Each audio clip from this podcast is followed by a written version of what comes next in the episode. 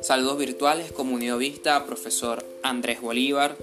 Mi nombre es Emmanuel Pérez, estudiante del cuarto trimestre de Derecho para la Ilustre Casa de la Universidad Bicentenaria de Aragua en el núcleo Puerto Ordaz.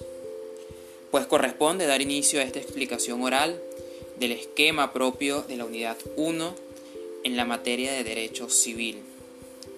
Y en primera lámina tenemos de las nociones básicas del derecho sucesoral. Y tenemos como definición que el derecho sucesoral es el conjunto de normas propias del derecho privado que regula el patrimonio después de la muerte, en caso de una persona natural. Ahora nos continúa los fundamentos, y es que comprende tres fundamentos. Uno, no romper las relaciones jurídicas después de la muerte. La segunda, la vigencia del patrimonio a los herederos o causa ambiente. Y el tercero, la necesidad tanto moral, social como económica. Todo esto englobado en la teoría natural del derecho. En sus características, podemos decir que nace mortis causa, es decir, por la causa de muerte. Recae sobre una cosa universal. Se puede caracterizar como un derecho real. Y cuarto, tiene como acto fundamental el patrimonio y como acto accidental la persona. Dando seguimiento pues a la segunda lámina, corresponde dar inicio a los derechos transmisibles. Y se define como derechos transmisibles por regla general que son transmisibles todos los derechos y obligaciones del difunto. Dichas obligaciones, derechos, recaen sobre el, sobre el heredero, salvo las excepciones. Y es que esas excepciones, en esta segunda, segunda parte, son el derecho de usufructus, estipulado en el artículo 619 de nuestro Código Civil, y me permito citar, el usufructus se extingue por la muerte del usufructarios.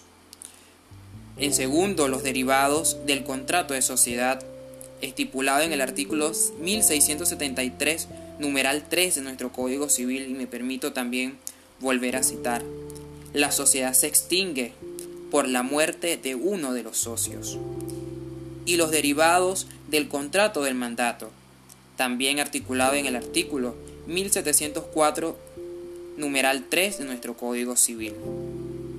Como características tenemos deberes y derechos respecto a la propiedad, eh, estipulado en el artículo 781 de nuestro Código Civil, y los vínculos y obligaciones en los cuales el causante era acreedor o deudor. ¿Cuáles son los elementos de los derechos transmisibles? Tenemos tres elementos fundamentales. Uno, el testador, quien es el que deja la herencia o patrimonio. El heredero, quien hereda este patrimonio. Y la herencia, que es el objeto, patrimonio, bienes o propiedad que se deja, que deja pues una persona eh, sinónimo de mortis causa. En la siguiente lámina tenemos los derechos intransmisibles y la definición corresponde que son derechos u obligaciones personalísimos que mueren con la persona y por ende no son heredados. Como característica tenemos deberes y derechos políticos y aquí me permito citar un ejemplo y es que la inmunidad política esta no puede ser heredada. Derechos y deberes del Estado de asociación, protección o reunión sobre una persona. Y los deberes vinculados a las relaciones familiares. De las definiciones básicas en materia sucesoral, eh, me propuse citar tres que son las que podemos decir más importantes. Causante. Se le reconoce a la persona que deriva derechos u obligaciones. Causavientes es la persona que adquiere el bien por parte de otra persona. Y el legatario, que es un sucesor a título particular, es decir, solo recibe los bienes del legado y no responde a las deudas del testador. Y por último, por último de esta lámina, podemos decir que Eh, en esta parte del legatario, esta definición corresponde pues a lo, al libro de Eloy Maduro Luyando. En la siguiente lámina eh, de la sucesión universal y del régimen jurídico aplicable, podemos definir que la definición de, de, título personal es la transmisión del patrimonio conjunto de bienes y derechos por parte del difunto y que recae sobre el heredero. Los principios de la sucesión universal se entienden como que el heredero continúa con las relaciones jurídicas del difunto. El patrimonio universal no se digrega y por tercero puede existir sucesión a título universal y a título particular. Del régimen jurídico aplicable nuestro sistema jurídico estipula dos ordenamientos.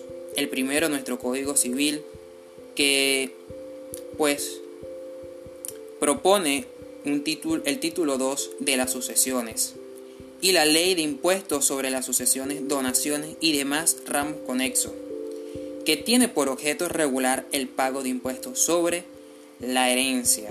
Esto en el artículo número 1 de la misma. Y por último, tenemos de la sucesión como medio de adquirir y transmitir la propiedad y otros derechos. Y es que la transmisión de la propiedad es un acto formal donde la persona con derecho de propiedad transfiere estos derechos a otra persona. Cabe destacar que esto se da por ley, por donación, por la sucesión o por prescripción adquisitiva. La adquisición de la propiedad, y es que es un hecho jurídico o un negocio jurídico que produce la erradicación y traslación de la propiedad de un patrimonio determinado. Destacar que esto se da a través de la tradición, la ocupación, la adjudicación, la ley y lo que corresponde a derecho sucesoral, la mortis causa. Y podemos transmitir otros derechos como derecho real, que es el poder jurídico que ejerce la persona sobre una cosa. Y que dicho esto es la forma de adquirir la sucesión universal. Y el derecho personal, que para el derecho hereditario se puede adquirir a título personal una o más especies de un género determinado.